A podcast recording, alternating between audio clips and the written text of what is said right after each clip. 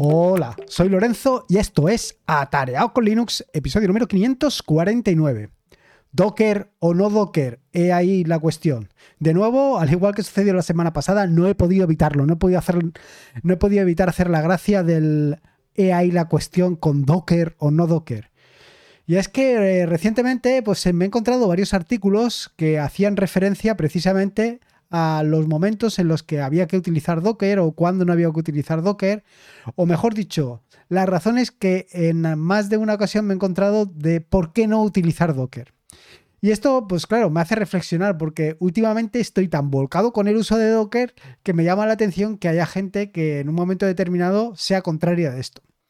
Así que me ha tocado hacer este episodio del podcast para contar las, las bondades y ventajas del uso de Docker. Tampoco es cuestión de decir que Docker es para cualquier cosa. Evidentemente que no. Eh, Docker está para lo que está. Pero para muchos de los servicios que utilizamos actualmente, sobre todo para todo lo que se refiere a self-hosted, la verdad es que es una auténtica maravilla. Y por esta razón, pues te voy a contar eh, algunos puntos donde sería muy interesante o algunas razones donde sería muy interesante el uso de Docker. Así que nada, vamos allá. Vamos directos al turrón. Y lo primero, y como vengo haciendo últimamente, es un paseo por el pasado. Y es que, pues hace unos años, no hace tantos, a lo mejor seis o siete años, probablemente, pues yo con esto de Docker no estaba tan a gusto como me encuentro hoy en día. Más bien era ligeramente racio al uso precisamente de Docker. Pero fue Ángel, Ángel de que el que, pues un poco, al igual que al podcasting, me empujó precisamente a esto, me empujó al mundo de Docker. Y esto ya ha sido un empuje total porque ha sido caer por la cuesta y no parar. Y no parar porque la verdad es que me encuentro muy cómodo con el uso de Docker por todas las ventajas que ofrece.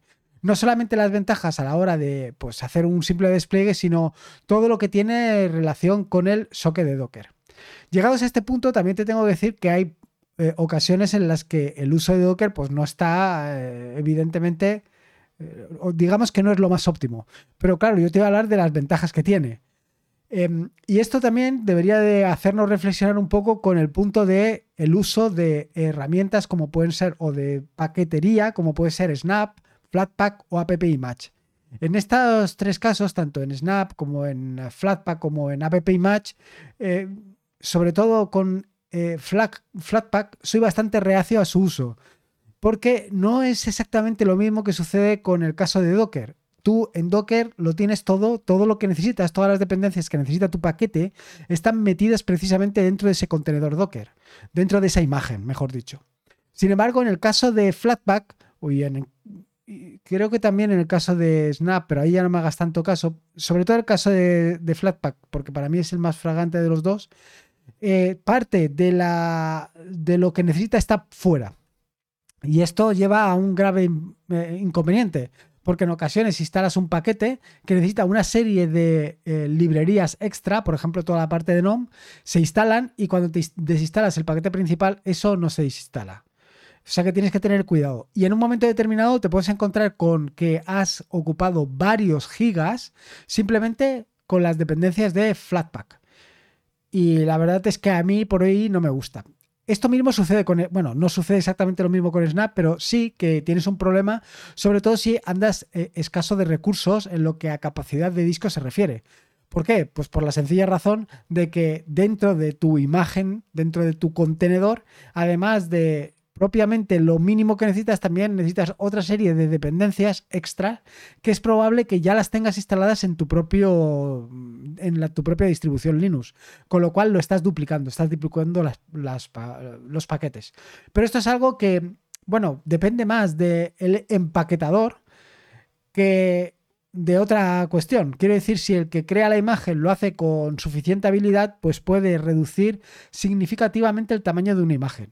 Eh, si no lo hace con cuidado, pues aquella imagen puede ser de varios gigas, mientras que si lo haces con cuidado, se puede convertir en a lo mejor 20 o 30 megas. Estamos hablando de diferencias de, de megas a gigas. Ojo, ¿eh? Dicho todo esto, algunas de las razones para utilizar Docker.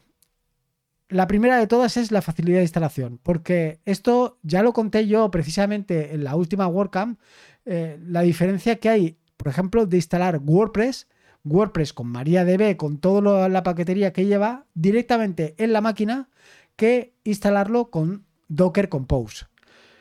Eh, la diferencia es brutal. Simplemente la diferencia es brutal. Mientras que con Docker Compose en apenas 5 minutos puedes tener toda la infraestructura instalada, en el caso de instalarlo directamente en la máquina se puede complicar bastante.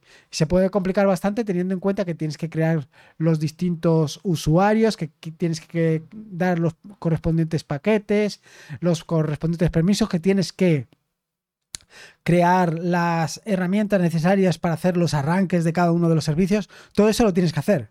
Sin embargo, con Docker Compose, en apenas un archivo, vas a crear no solamente eh, redes, las redes que necesites para separar, por ejemplo, el front del back, eh, no solamente vas a crear esto, sino que además puedes levantar un caché como puede ser Redis, puedes levantar también un PHP MyAdmin, puedes levantar un sistema de em, realizar copias de seguridad que empiece a realizar copias de seguridad desde el minuto cero, en fin, que todo este tipo de cosas las puedes hacer y simplemente a golpe de clic, inmediatamente.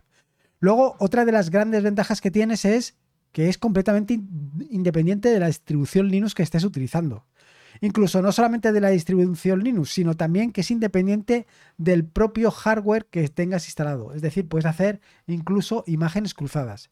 Pero me refiero sobre todo a la, distribución con que, que estés utilizando, por ejemplo, en el caso de que tengas un servidor, que tengas, por ejemplo, un Ubuntu 20.04. Eh, sabes que Ubuntu actualmente tiene un eh, soporte de hasta 5 años.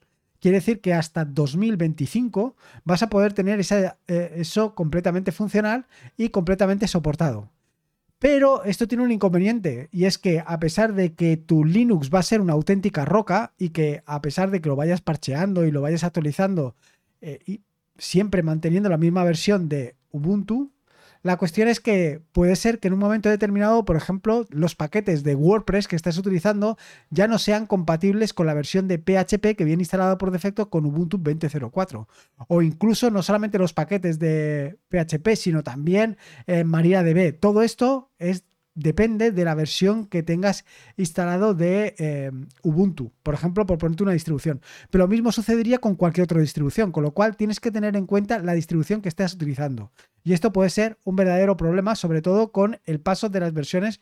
Y te estoy hablando de WordPress porque es lo que más reciente tengo, pero podría hablarte de cualquier otra, eh, de cualquier otro software que te podría suceder exactamente lo mismo, que no lo tendrías disponible precisamente en la distribución que estés utilizando. Luego están las malditas dependencias. Quiero decir, no solamente está eh, que estés utilizando Ubuntu, por ejemplo, como distribución, y que en un momento determinado la versión que quieras instalar eh, no esté disponible para esa versión de Ubuntu, sino que nunca haya estado disponible, pero no es que no haya estado nunca, sino que nunca vaya a estar. En este caso, ¿cómo lo haces? ¿Cómo puedes eh, mantenerlo? ¿Qué haces? Eh, ¿Te lo instalas aparte? ¿Lo instalas directamente en la máquina?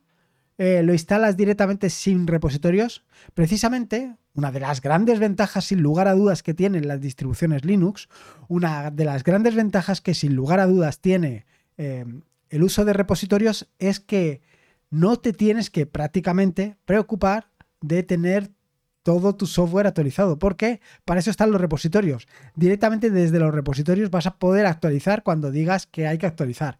Si lo instalas directamente el binario, pues esto queda un poquito de la mano de Dios. Tienes que ser tú, precisamente, el que se preocupe de que esto esté actualizado. Mientras que con los repositorios no. Con los repositorios de esto te olvidas. Claro, te olvidas mientras los repositorios se vayan actualizando. En el caso anterior, en el caso que te estaba diciendo anteriormente, pues no pasa. Las dependencias son un problema grave. Incluso no solamente eh, se trata de las dependencias de la distribución, sino de las dependencias de la distribución dependiendo del hardware sobre el que lo tengas instalado. O sea, son muchas variables las que tienes. Todo esto, todo esto que te estoy contando, evidentemente, desde el punto de vista de Docker, se obvia por completo.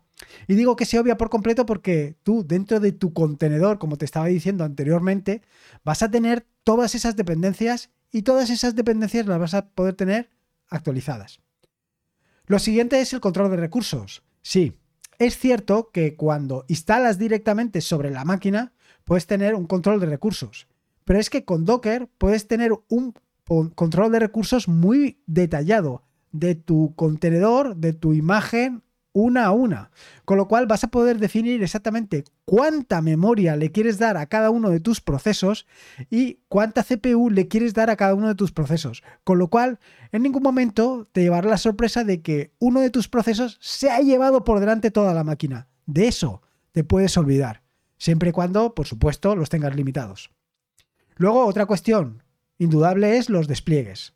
Ya sea que estés utilizando tu propio registry o que estés utilizando un registry de terceros, como puede ser Docker Hub o incluso GitHub o lo que tú quieras, ya sea cualquiera de esas dos circunstancias, realizar una instalación directamente desde un registry es muy sencillo. Simplemente tienes que tener acceso a ese registry, por ejemplo, simplemente tienes que tener acceso a Docker Hub en este caso y puedes hacer una instalación directamente en varias máquinas simplemente descargando de ese registry, descargando directamente desde Docker Hub, con lo cual es tremendamente sencillo. Y por último, lo que es indudable y que es también una gran ventaja es el uso del socket de Docker.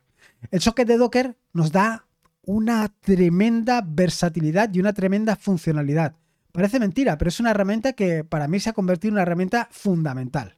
Y es una herramienta fundamental porque te permite eh, olvidarte de determinados detalles que de otra manera, es decir, cuando lo instalas directamente sobre la máquina, tienes que preocuparte.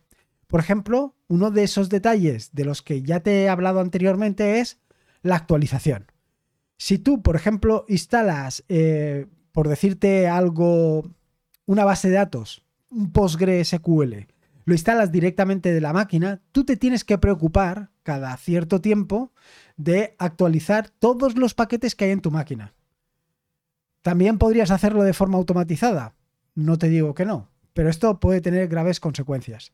Sin embargo, la otra opción es cuando lo tienes en Docker, aprovechando precisamente el socket de Docker, lo que puedes hacer es revisar todos los paquetes que tú tienes de forma completamente automatizada, todos tus contenedores, y en caso de que haya una nueva versión de uno de tus contenedores Docker, instalarlo. Y para esto puedes echar mano de herramientas como puede ser Outboros o Watchtower.